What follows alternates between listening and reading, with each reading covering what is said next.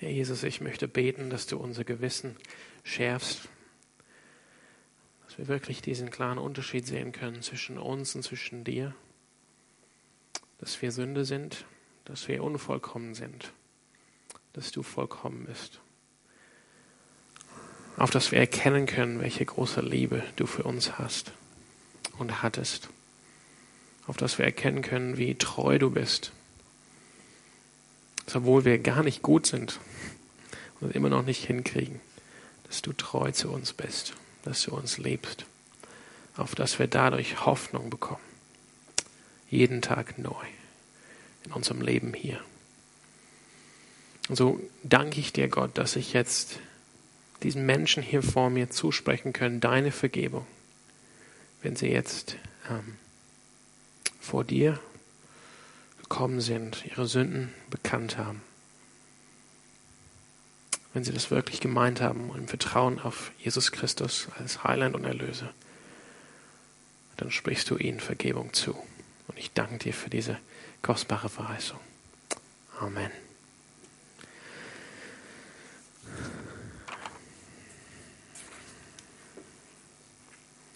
Ja, schön. Ich freue mich, dass ihr da seid. Ähm, 20 vor 8. Ähm, wie gesagt, am Anfang, Alex ist seit, äh, seit dieser Nacht mit seiner Frau da bei der Geburt.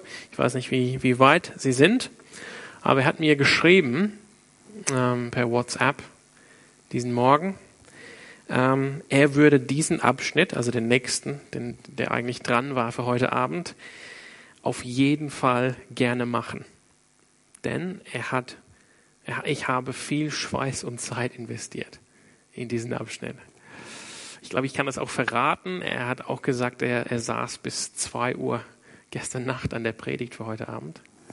Und um halb vier ging das dann los mit der Geburt. Also er ist wahrscheinlich müde. Aber das möchte ich ihm, möchte ich ihm dann geben, dem Alex Gasnick, beim nächsten Mal, dass er ähm, den Abschnitt macht der heute Abend dran war. Wir sind hier am Mittwochabend im ersten Korintherbrief. Um 17.20 Uhr wurde er Pappe. Wow, cool. Danke an Jörg. Schön, dann wissen wir, wie es ausgegangen ist. Ne? Ja, ich möchte ihm das geben. Ähm, das heißt, ich vermute, ähm, wir haben gesagt, das ist der letzte Mittwochsgottesdienst, bevor wir jetzt eine kleine Sommerpause machen. Drei Wochen, drei Mittwoche wird es ausfallen. Das heißt, wir treffen uns wieder am Mittwoch, 17. September um 19 Uhr. Und ich vermute, der Text für den Abend wird äh, der Text von heute Abend sein. Eben, eben 1. Korinther 11, 2 bis 16. Wir sind, das, da, war, da war ich dabei, ähm, stimmt, am Mittwochabend hier sind wir im 1. Korintherbrief. Ähm, genau. Also, das sollte euch merken. Die nächsten drei Wochen gibt es Pause, kein Mittwochsgottesdienst. Ich werde allerdings nächsten Mittwoch hier sein um 19 Uhr. Für die Leute, die das nicht blicken und vergessen und trotzdem hier kommen. Und mal gucken. Vielleicht äh, können wir uns dann hinsetzen und, und ein schönes Gespräch haben über ein Getränk irgendwo. Das machen wir dann nächste Woche. Ja. Das 14. Achso, 14.9. Sorry, ich habe den 7. und den 17. und den 14. verwechselt. Ja. 14.9. geht's wieder los. Ja. Und ich denke, ihr werdet gleich sehen, ähm, warum ähm, Alex so viel Schweiß und Zeit investiert hat in diesen Abschnitt. Und ähm, wenn wir den Text miteinander lesen, ich sage einfach mal, ich, ja, ich habe es heute Morgen erfahren, okay, Alex kommt nicht, äh, ich muss jetzt die Predigt halten heute Abend. Ich habe überlegt, okay, was soll ich da machen? Wir werden den Text äh, miteinander lesen und ich habe drei Punkte für euch heute Abend. Es sind allerdings nicht der Fokus oder der Schwerpunkt des Textes. Und wie gesagt, den, den Fokus, den Schwerpunkt werdet ihr gleich merken, wenn wir das lesen. Aber es sind trotzdem äh, wichtige Punkte und Punkte, die, die vielleicht nicht so häufig vorkommen die aber sehr, die aber überhaupt nicht zweitrangig sind. Vielleicht, also ich hoffe wirklich, ich bete, dass es für euch heute Abend eine Hilfe ist, die Fragen, auf die wir eingehen, oder die, die Themen, auf die wir eingehen. Das heißt, heute Abend ist es ein bisschen mehr, wobei Mittwochabends ist sowieso ein bisschen mehr Lehre als Predigt. also Lehre als Verkündigung. Es gibt im Neuen Testament einen Unterschied zwischen Verkündigung des Evangeliums, Predigen des Evangeliums und das Lehren von der Gemeinde. Das sind zwei verschiedene Werte im Neuen Testament und äh, die, die bilden zwei verschiedene Schwerpunkte. Also das Verkündigung, die Verkündigung des Evangeliums ist so, die, dass man diese Botschaft, dass Jesus Christus der Herr ist, er ist auferstanden aus den Toten, er ist der neue König, er ist der rechtmäßige Chef dieser Welt und er, er ist jetzt der Herrscher und ähm, da, daraufhin ähm, sollen wir ähm, auf, sein, auf dieses Evangelium antworten und seine Herrschaft anerkennen und ihm vertrauen. Das ist so das Evangelium, das, die Verkündigung. Und die Lehre ist dann, okay, wenn wir jetzt Jesus Christus vertrauen für, als unseren Herr und Erlöse, wie leben wir dann? Und äh, das heißt, die, ähm, der Schwerpunkt äh, Mittwochabends ist Ehelehre. Wir gehen einfach Vers für Vers, lesen größere Abschnitte durch und besprechen halt die Punkte, die sich ergeben aus dem Text. Und das sind eben Punkte, die sich ergeben aus diesem Text, aber vielleicht nicht die Punkte, die beim ersten Mal durch ähm, gleich erscheinen oder sich herausragen aus dem Text. Naja, so viel dazu. Lasst uns den Text miteinander lesen. Ich lese aus der NGÜ 1. Korinther 11, 2 bis 16. Paulus schreibt, im Übrigen kann ich euch nur loben, weil ihr in allem an das denkt, was ich euch gesagt habe, und treu an dem festhaltet, was der Herr gelehrt hat und was ich an euch weitergegeben habe. Eine Sache allerdings möchte ich zur, Sache, zur Sprache bringen, weil ihr darüber offensichtlich noch nicht Bescheid wisst. Der Mann hat Christus als Haupt über sich, die Frau hat den Mann als Haupt über sich und Christus hat Gott als Haupt über sich. Wenn ein Mann seinen Kopf bedeckt, während er betet oder prophetisch redet, entehrt er den, der sein Haupt ist. Eine Frau hingegen entehrt ihr Haupt, wenn sie ohne Kopfbedeckung betet oder prophetisch redet. Es ist dann nicht anders, als wenn sie kahl geschoren wäre. Denn eine Frau, die ihren Kopf nicht bedeckt, sollte so konsequent sein und sich auch die Haare abschneiden lassen. Nun ist es aber doch entehrend für eine Frau, kurzgeschnittenes Haar zu haben oder völlig kalt geschoren zu sein. Folglich soll sie auch eine Kopfbedeckung tragen. Der Mann soll keine Kopfbedeckung tragen, denn er ist das Abbild Gottes und spiegelt Gottes Herrlichkeit wider. In der Frau hingegen spiegelt sich die Herrlichkeit des Mannes. Denn bei der Schöpfung wurde nicht der Mann aus der Frau gemacht, sondern die Frau aus dem Mann. Und der Mann wurde nicht wegen der Frau erschaffen, sondern die Frau wegen des Mannes. Deshalb also und wegen der Engel soll die Frau eine Kopfbedeckung tragen, ein Zeichen dafür, dass sie der Autorität des Mannes untersteht. Es muss allerdings klar gesagt werden, dass nach der Ordnung, die der Herr geschaffen hat, nicht nur die Frau auf den Mann angewiesen ist, sondern ebenso der Mann auf die Frau. Denn auch wenn die erste Frau aus dem Mann geschaffen wurde, ist doch seither jeder Mann durch eine Frau auf die Welt gekommen. Und letztlich kommen beide Mann und Frau vor Gott von Gott, sorry, der alles geschaffen hat. Urteilt also selbst. Gehört es sich für eine Frau ohne Kopfbedeckung zu Gott zu beten? Lehrt euch nicht schon euer natürliches Empfinden, dass es für den Mann eine Schande, für die Frau dagegen eine Ehre ist, das Haar lang zu tragen. Das lange Haar ist der Frau nämlich als eine Art Umhüllung gegeben. Wenn aber jemand das alles bestreitet und rechthaberisch auf seiner Meinung beharrt, soll er wissen, dass wir keine andere gottesdienstliche Praxis kennen. Weder wir hier in Ephesus noch irgendeine andere von den Gemeinden Gottes. Wow. Ein langer, großer Text. Ich, ich muss sagen, ich bin relativ müde, deshalb freue ich mich, dass ich nicht unbedingt auf den Schwerpunkt des Textes heute Abend eingehen muss. Ein großes Thema. Auch ein Thema, vor, vor dem ich äh, ja, Respekt habe, ähm, die Aussagen in diesem Text. Aber ich habe drei Punkte, für euch heute Abend. Und mal gucken, wie weit wir kommen. Es ist nicht unbedingt so wichtig, dass wir durch alles kommen und alles gesagt wird, sondern ich hoffe, es ist einfach euch eine Hilfe. Ja, die Fragen sind, oder die, die Punkte heute Abend sind. Die erste Frage ist die Frage nach Tradition und Praxis. Und denkt vielleicht, was? Wie kommt er darauf? Schauen wir mal. Die, der nächste Punkt wäre, und das ist so, die, diese Frage wurde so oft gestellt. Ähm, deshalb habe ich gedacht, ich gehe kurz darauf ein. Kopfbedeckung heute, ja oder nein? Fragezeichen. Und ähm, dritte Frage oder dritter Punkt, was ist wichtig bei christlicher Anbetung? Was ist wichtig hier bei christlicher Anbetung? Ein Prinzip, das sich aus diesem Text ergibt. Ja, also verschiedene Fragen. Genau. Die erste Frage, die Frage nach der Tradition und der Praxis. Im Vers 2 lesen wir Folgendes in der NGÜ. Das kam ganz am Anfang. Deshalb habt ihr vielleicht gedacht, ah, ich, hab, ich kann mich gar nicht mehr daran erinnern. Ich habe eher ähm, mir so Überlegungen gemacht über kahlgeschorene Frauen und Kopfbedeckung. Was steht im Vers 2? Hier steht nach der NGÜ, im Übrigen kann ich euch nur loben, weil ihr in allem an das denkt, was ich euch gesagt habe und treu an dem festhaltet, was der Herr gelehrt und was ich an euch weitergegeben habe. So schreibt die NGÖ mit zwei Fußnoten. Und in, in den Fußnoten liest man, was wör, wör, wirklich wörtlich dasteht. Im Übrigen, schreibt Paulus, kann ich euch nur loben, weil ihr euch in allem an mich erinnert und treu an den Überlieferungen festhaltet, die ich an euch weitergegeben habe. Deshalb komme ich auf diese Frage, was, wie, was hat es auf sich mit Tradition, mit Überlieferung? Im Vers 16 möchte ich auch kurz lesen, ganz am Schluss von diesem Text schreibt Paulus Folgendes.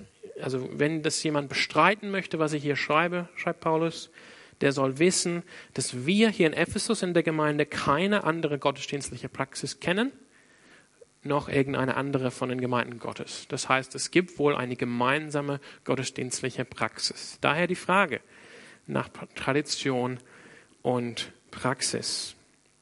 Ich weiß nicht, wie es euch geht mit diesem Begriff Tradition. Ich weiß, ich glaube, das kommt darauf an, wie ihr aufgewachsen seid, was für einen Hintergrund ihr habt. Ähm, Vielleicht machen wir eine kurze, kurze Probe. Wer, wer sagt Tradition cool? Ich bin dafür. Ja. Das ist was Positives. Okay. Kommt drauf an. Aber eine deutliche Minderheit bis jetzt. Ähm, wer sagt Tradition? Hm, hm, das ist verdächtig. Okay. Wer weiß nicht, was Tradition heißt? okay. Muss ich noch eine dritte Option geben? Nee, ihr habt gar, gar keine Ahnung, gar keine Meinung, sorry, gar keine Meinung dazu. Kommt drauf an. Okay? Worauf kommt es an? Oder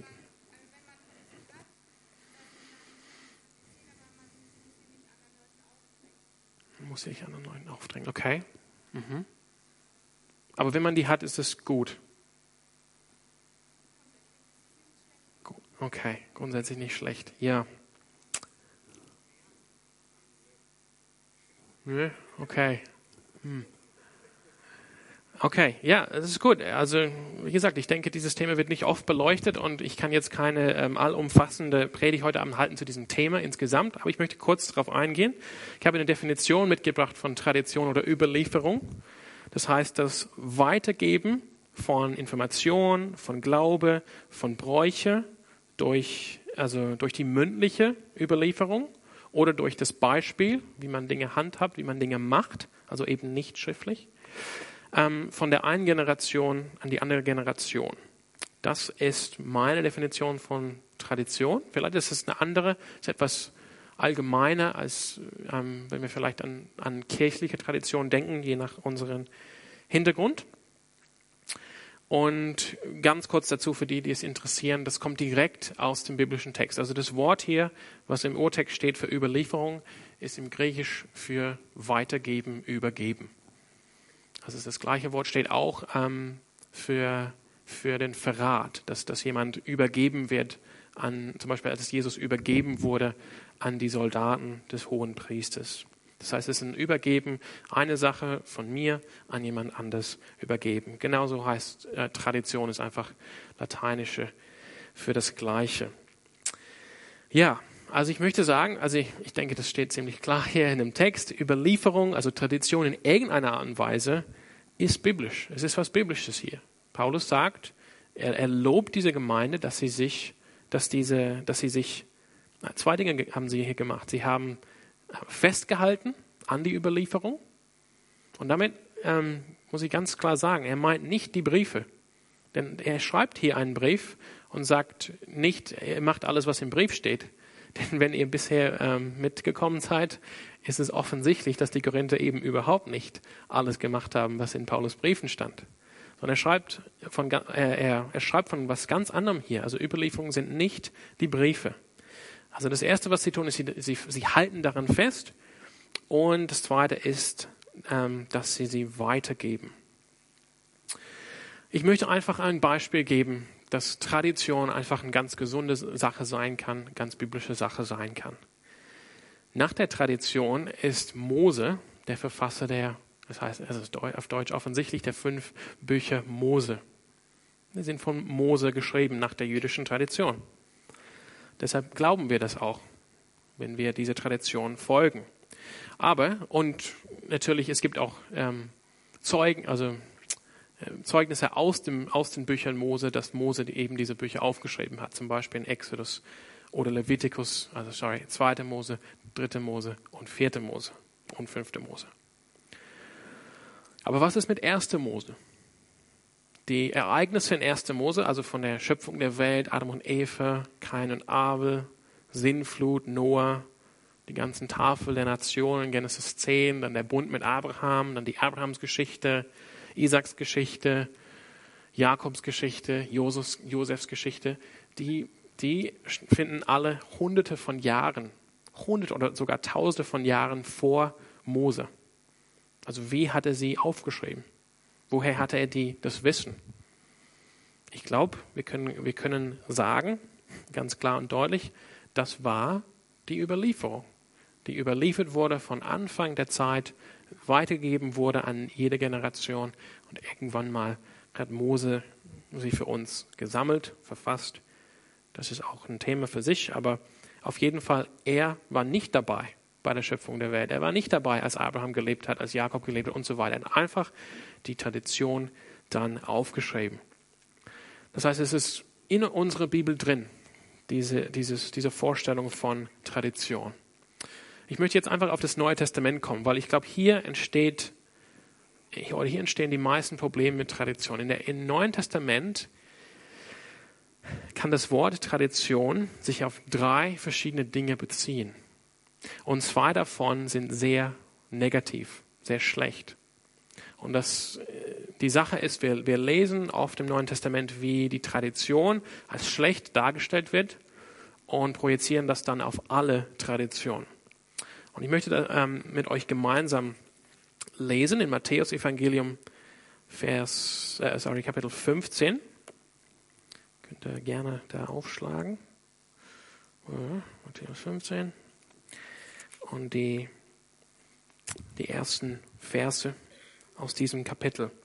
Das erste nämlich, worauf Tradition, also auch dieses Wort im Griechischen, Paradosis, wenn ihr das wissen wollt. Tradition bezieht sich auf die Tradition, Traditionen der jüdischen Schriftgelehrten und Ältesten. Und das ist eindeutig negativ. Jesus kritisiert diese Traditionen sehr scharf. Wir lesen, da kamen einige Pharisäer und Schriftgelehrte, Matthäus 15, 1 bis 9, aus Jerusalem zu Jesus und sagten, warum missachten deine Jünger die Vorschriften, die uns von den Vorfahren her überliefert sind? Zum Beispiel, waschen Sie sich vor dem Essen nicht die Hände. Jesus entgegnete ihnen, und ihr, warum missachtet ihr Gottes Gebot euren Vorschriften zuliebe?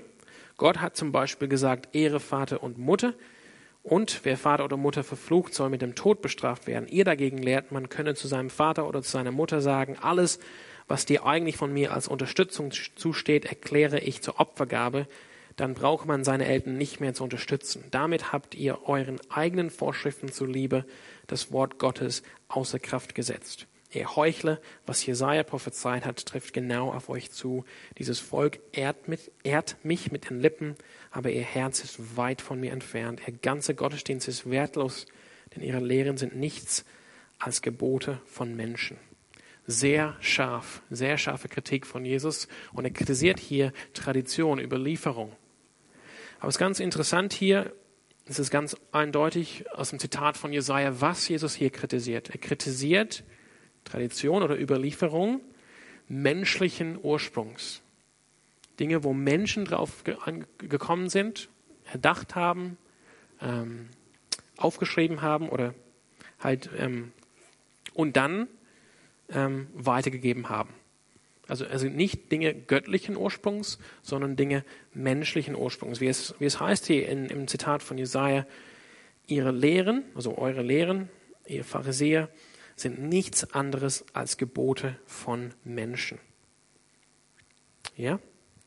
Das ist das, das Erste, worauf Tradition sich bezieht. Und es ist eine sehr negative Sache. Und Jesus kritisiert das sehr scharf. Das Zweite, gleiches Wort im Neuen Testament, im Kolosser, bezieht sich Tradition auf die klassische philosophische Tradition von den Griechen. So können wir Kolosser 2 aufschlagen. Ich möchte euch das einfach zeigen, dass ihr seht, ja, das stimmt. In Vers 8, Kolosser 2, 8 lesen wir, Nehmt euch vor denen in Acht, die euch mit einer leeren, trügerischen Philosophie einfangen wollen, mit Anschauungen rein menschlichen Ursprungs, bei denen sich alles um die Prinzipien dreht, die in dieser Welt herrschen und nicht um Christus. Das ist ein bisschen so eine Umformulierung von der NGÜ, aber in diesem Text steht drin dieses gleiche Wort äh, Paradosis auf Griechisch, Tradition. Das heißt, Paulus sagt, die Weisheit der Welt, das haben wir auch am Anfang vom Korintherbrief gesehen, diese menschliche Traditionen, die zurückgehen auf menschliche Weisheit, werden ebenfalls scharf vom Neuen Testament hier kritisiert, also im ersten Korintherbrief und auch im Kolosserbrief. Aber hier im ersten Korintherbrief gibt es die dritte Verwendung von Tradition und das ist eben für was ganz Gutes.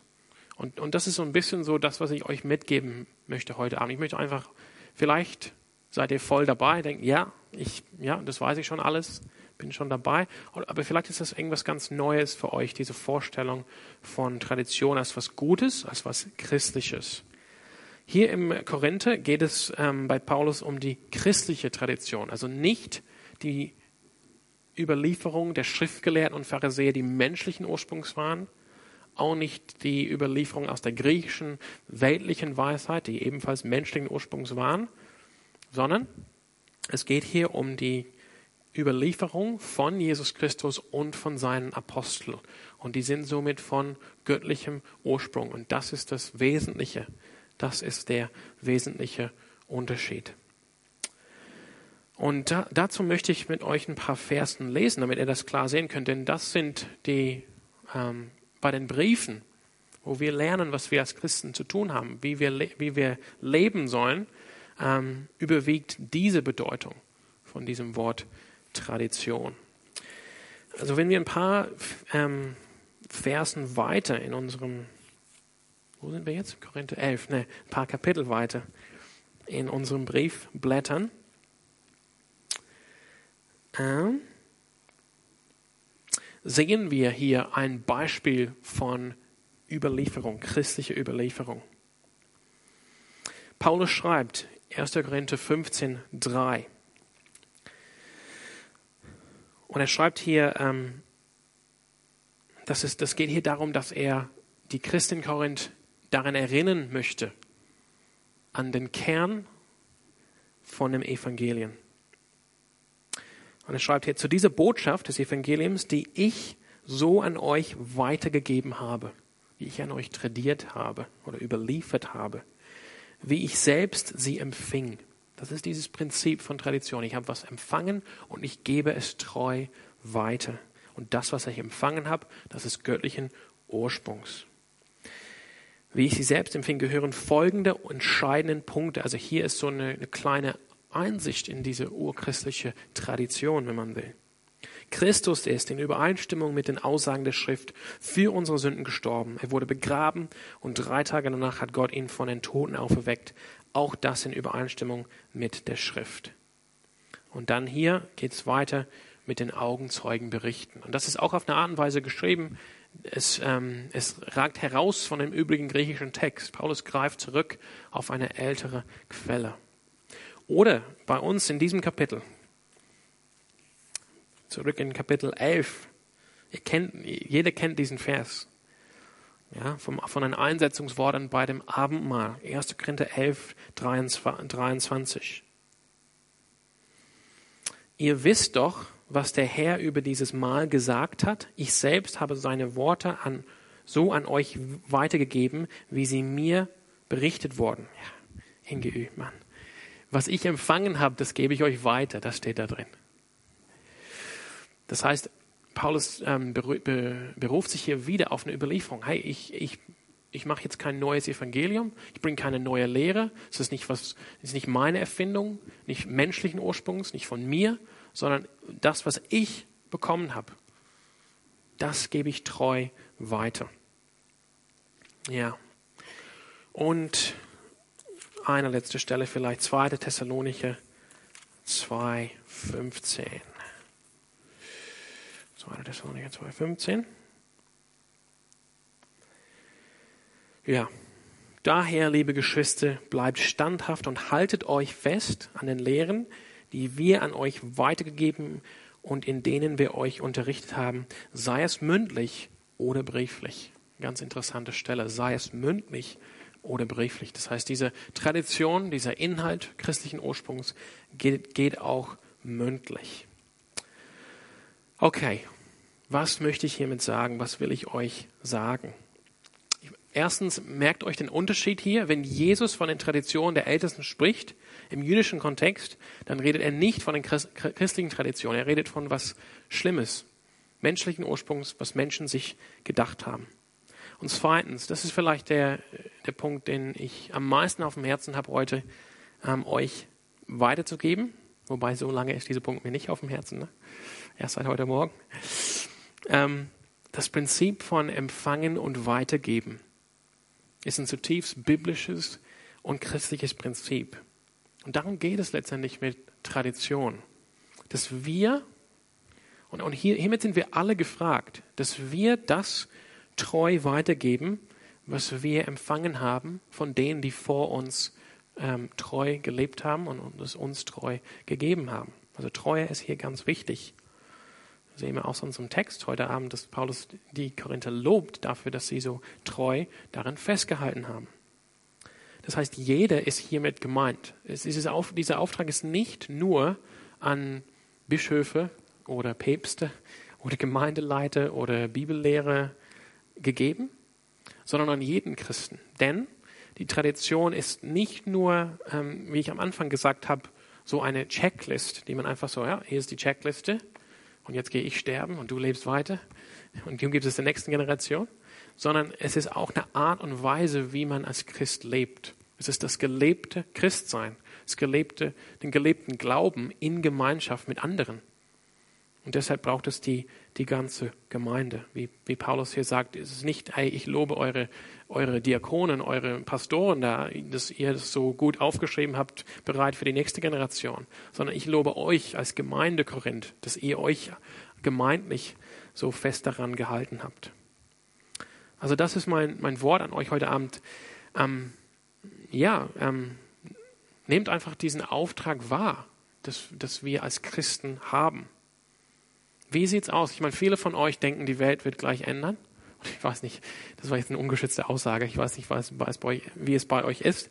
Das ist aber immer wieder der Fall in der Kirchengeschichte. Jede Generation denkt, sie wird die letzte Generation. Und bisher lagen alle falsch. Also, naja, vermutlich liegen wir auch falsch. Das heißt, wir haben auch den Auftrag, an die Zukunft zu denken.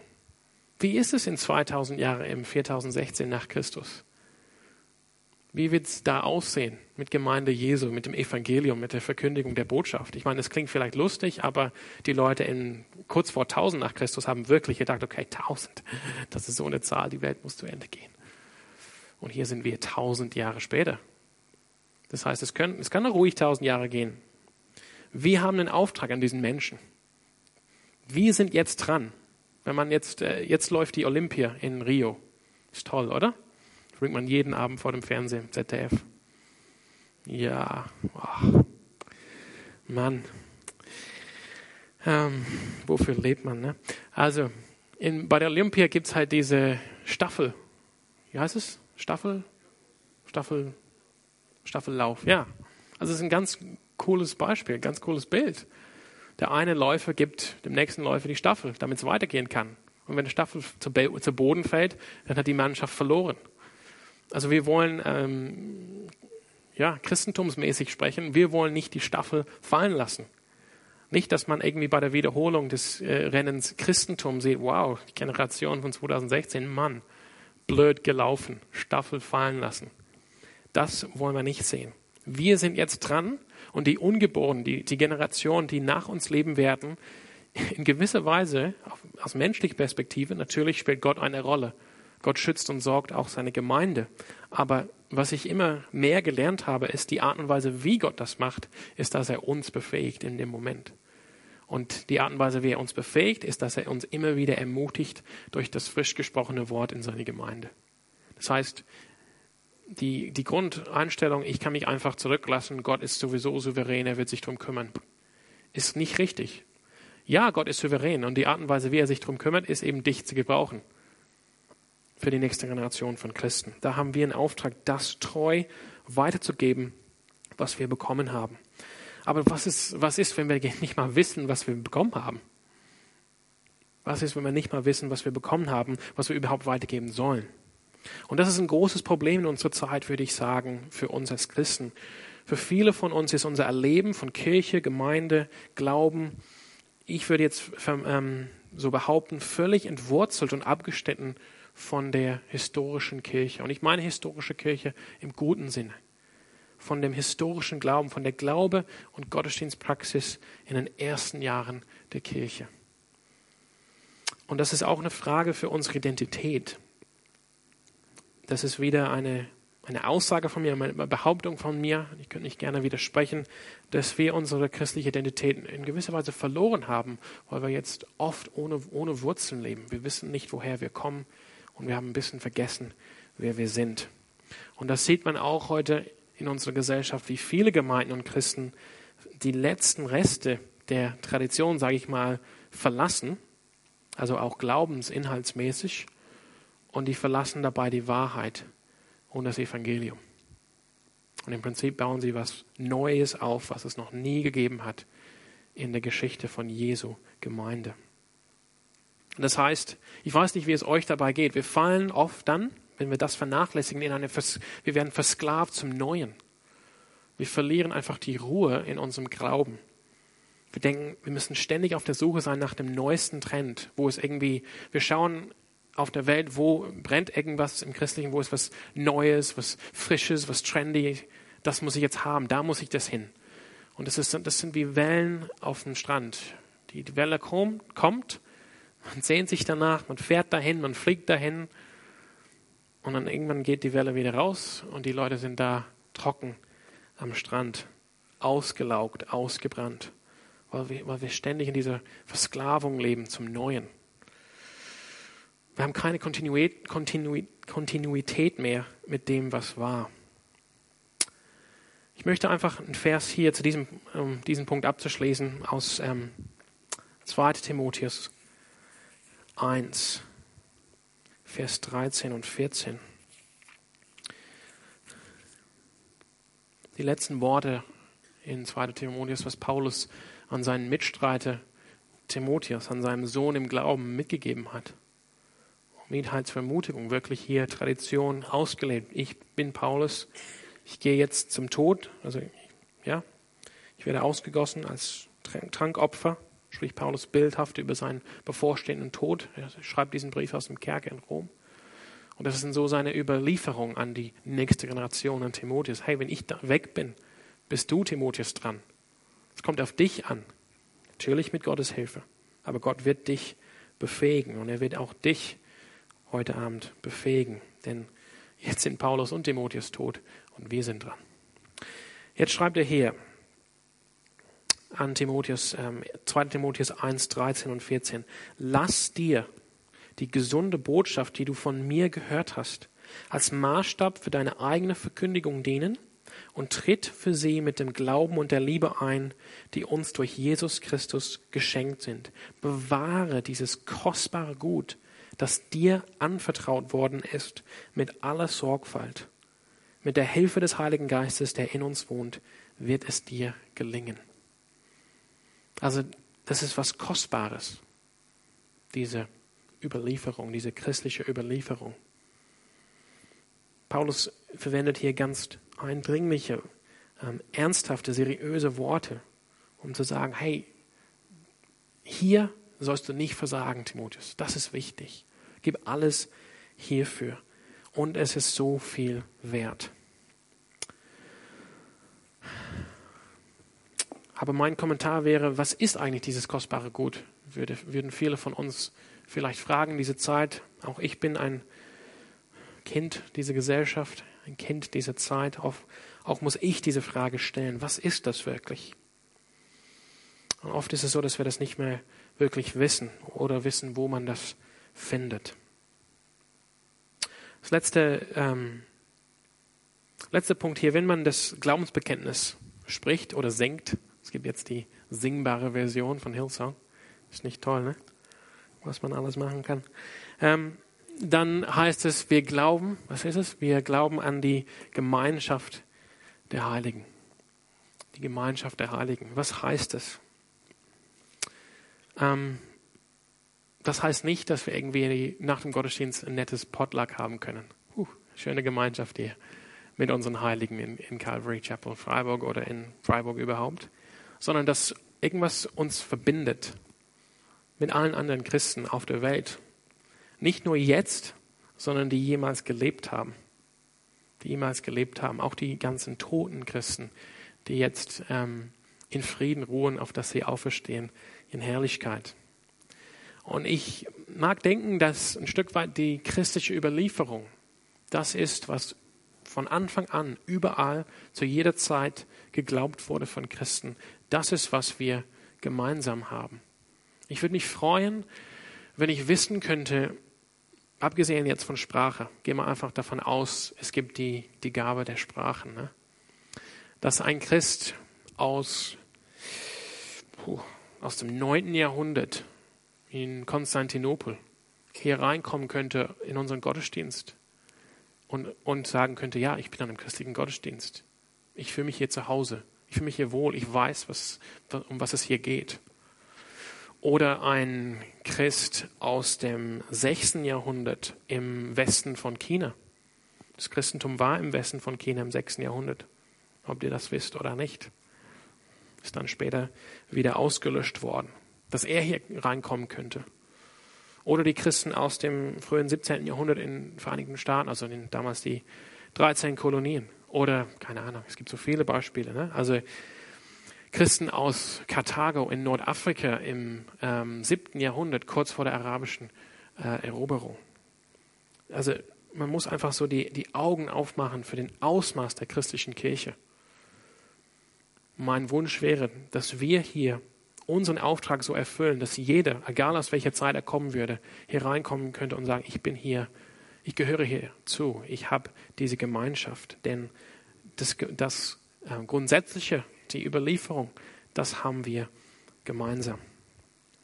Es gibt viel, viel mehr hier, ähm, wo man hierzu was sagen könnte.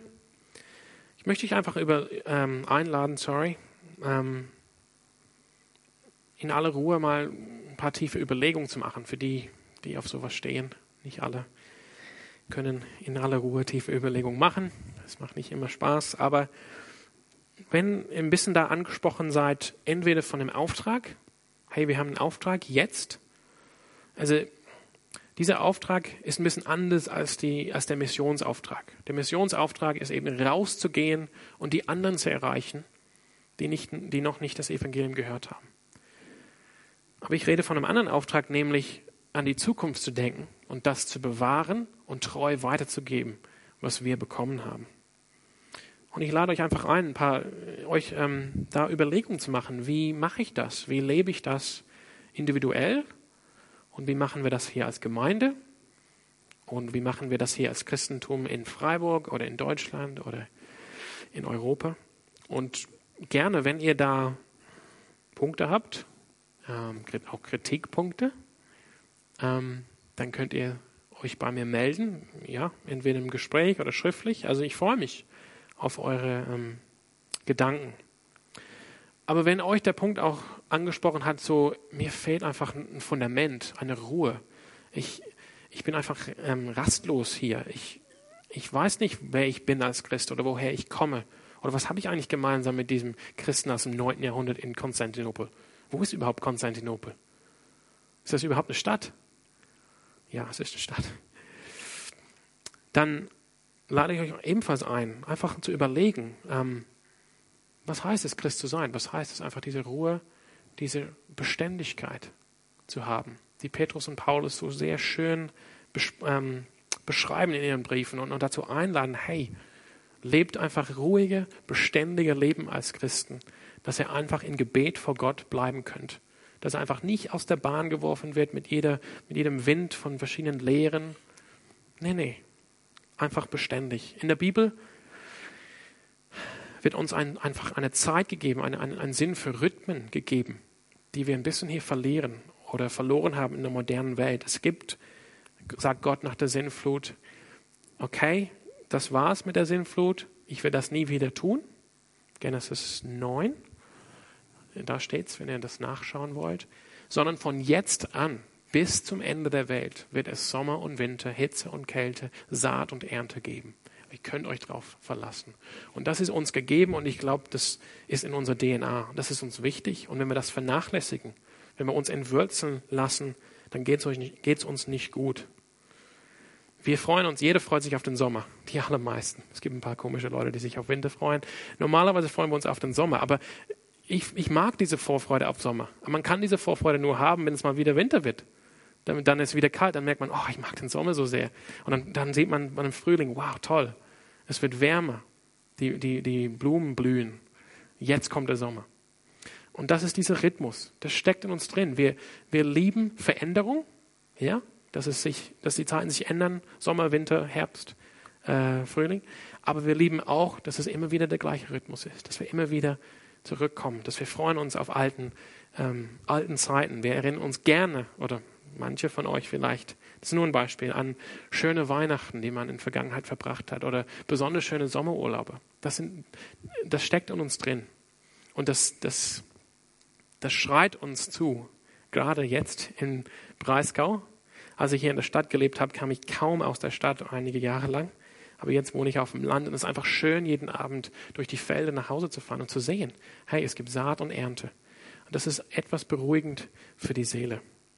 Und dazu lade ich euch ein, auch da Gedanken zu machen über diese Dinge. Wo stehe ich die, mit diesem Auftrag äh, und wo stehe ich mit, diesem, mit dieser Vorstellung von christlichem Leben? Wo stehe ich mit dieser Gemeinschaft der Heiligen aus allen Zeiten? Ja, wie gesagt, wenn ihr Fragen, Kritik und so weiter habt, dann gerne. Ich merke, das ist jetzt 20 nach 8. Also bleibt es wohl ein Geheimnis für jetzt. Äh, wie es mit der Kopfbedeckung ist, Oh, aber ich sehe hier, wenn man jetzt Kopfbedeckung anspricht, gibt es nur zwei Kandidaten heute Abend, die eine Kopfbedeckung haben. Oder soll ich weitermachen? Okay. Kurz, kurz und knackig, alles klar. Puh.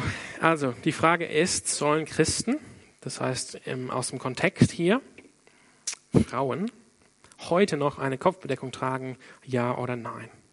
Kurz und knackig, nein. Okay. Nicht hier in der CCF in Freiburg. Bist du warm hier drin, ne? Ähm, ja, das ist auch so ein riesiges Thema. Ich, ich bleibe dann kurz und knackig. Das ist eine Frage nach, der, ähm, nach Prinzip und nach Praxis. Also wir werden den Text nicht nochmal miteinander lesen, das lesen wir sowieso in drei Wochen miteinander und ich vertraue, dass ihr es noch im Kopf habt. Paulus möchte hier ein bestimmtes Prinzip kommunizieren. In diesem Fall ist das Prinzip, dass innerhalb von christlicher Anbetung oder Lobpreis die Ordnung, wie Gott Menschen geschaffen hat als Mann und Frau von der Schöpfung her und wie Gott äh, Mann und Frau erneuert in Christus, dass das deutlich zu sehen ist. Das ist das Prinzip. Und ich muss es kurz und knackig halten, deshalb würde ich jetzt nicht darauf eingehen, um das jetzt belegen oder so, sondern ich, ich sage das so. Das ist das Prinzip. Wie wird dieses Prinzip dann transportiert oder kommuniziert? In der Gesellschaft von Korinth, ja, eine in, eine Stadt in Griechenland, aber neu gegründet von den Römern, nachdem sie die alte Korinth, ähm, das alte Korinth platt gemacht hatten. Typische römische Praxis. Äh, haben sie wieder aufgebaut als römische Stadt und so, somit ist die Stadt geprägt von römischen Sitten und Bräuchen. Und deshalb, wie soll das kommuniziert werden an die, diese Gesellschaft? Eben dadurch, dass die Frauen in der Gemeinde eine Kopfbedeckung tragen. Das ist das Kulturelle, eben weil die, die Menschen in der Stadt, in der Gesellschaft haben gewusst, als sie das gesehen haben, was das bedeutet. Weil es für sie einen kulturellen Wert war, was sie verstanden haben. Aber das ist in unserer Gesellschaft überhaupt nicht so. Keine, wenn er hier reinkommen würde und alle Frauen jetzt Kopfbedeckung tragen würden, keine würde jetzt verstehen, okay, das hat, das hat damit zu tun. Ich würde denken, das ist eine konservative Gemeinde hier, wenn alle jetzt Kopfbedeckung tragen. Weil die, das Tragen von der Kopfbedeckung in unserer Kultur hat nicht diese Bedeutung. Und deshalb sind wir da nicht daran verpflichtet, diese Praxis noch, äh, diese, diese Praxis noch zu, zu befolgen, aber wir sind doch beauftragt, das Prinzip zu kommunizieren. Das heißt, wir müssen teilweise ringen und überlegen und tiefe Gedanken machen, wie können wir das kommunizieren hier, was Paulus an die Gemeinde in Korinth kommuniziert. Und das ist ihm wohl sehr wichtig, denn er verbringt ein halbes Kapitel hier mit diesem Punkt. Das ist ihm nicht egal, es ist nicht so ein nebensächlichen Punkt. Das ist ihm egal. Und vielleicht, ich weiß es nicht, vielleicht geht Alex darauf ein in drei Wochen. Aber das Prinzip wäre zu kommunizieren. Später im Kapitel 14 lesen wir Paulus Erwartung, dass Ungläubige in den Gottesdienst kommen. Ja, und wenn alle in Zungen reden, dann werden sie denken, ihr seid verrückt, die werden gar nichts verstehen. Aber wenn man jetzt prophezeit, also das Wort Gottes vor, ähm, in aller Ordnung ausspricht, dann werden sie ähm, über, überführt, ja, überführt werden und werden erkennen, Gott ist wirklich unter euch. Also Paulus geht davon aus, die Ungläubigen werden reinkommen, die werden euch sehen, was kommuniziert ihr durch, unser, durch euer, euer Verhalten und eure Kleidung im Gottesdienst. Genau, es sind verschiedene Begründungen möglich, ähm, die Paulus und Jesus verwenden. Die beziehen sich auf die Schöpfung, Jesus Christus, Matthäus 19, Ehe, ihr habt gelesen, von Anfang an hat Gott sie geschaffen, Mann und Frau. Ich beziehe mich hier auf die Schöpfung, sagt Jesus, wenn ich jetzt über Ehe rede. Oder Natur hier. Paulus bezieht sich auf die Natur. Ähm, ziemlich, ja, könnte man mehr dazu sagen, wenn er sagt, hey, lehrt euch nicht in der Natur, dass das irgendwie eine Schande ist für einen Mann, lange Haare zu tragen. Deshalb, das verdient unsere Aufmerksamkeit. Hm? Müssen wir da überlegen, wenn das irgendwie in der Natur ähm, Natur als die, die Regeln der Schöpfung, nicht die physikalischen Regeln ähm, des Universums, aber halt die, das, was uns ähm, geliefert wird in der Natur. Oder auf die Schrift, auf die göttliche Offenbarung ist auch eine Begründung. Es steht geschrieben, sagt Jesus, habt ihr nicht gelesen? Das ist meine Berufung, wenn ich euch lehre über Ehebruch. Habt ihr das nicht gelesen? Habt ihr nicht gelesen über Mord? Schrift. Und eben vierte Begründung ist wie auch hier, würde ich sagen, in diesem Fall, ähm, wobei mehrere Begründungen hier kommen für verschiedene Aufforderungen von Paulus, eben die Kultur. Ihr wollt die Kultur erreichen. Paulus hat es auch gesagt, ähm, ich bin einem Juden ein Jude geworden, ich bin einem Griechen ein Grieche geworden, auf das sie gerettet werden. Wir wollen diese Kultur erreichen. Wie können wir diese Glaubensinhalte von, der erneut, von dem erneuten Mensch in Jesus Christus transportieren? Und das, ist, das bleibt vielleicht heute Abend eine offene Frage, warum ist das jetzt so, gerade so wichtig, diese Dinge im Lobpreis und in Anbetung und bei der, Prophe, bei der Prophetie. Das überlasse ich Alex. Schön, dass ich diese Ausrede habe. Aber die Frage war einfach, die ethische Frage, soll jetzt eine Frau heute eine Kopfbedeckung tragen in unserer Gemeinde?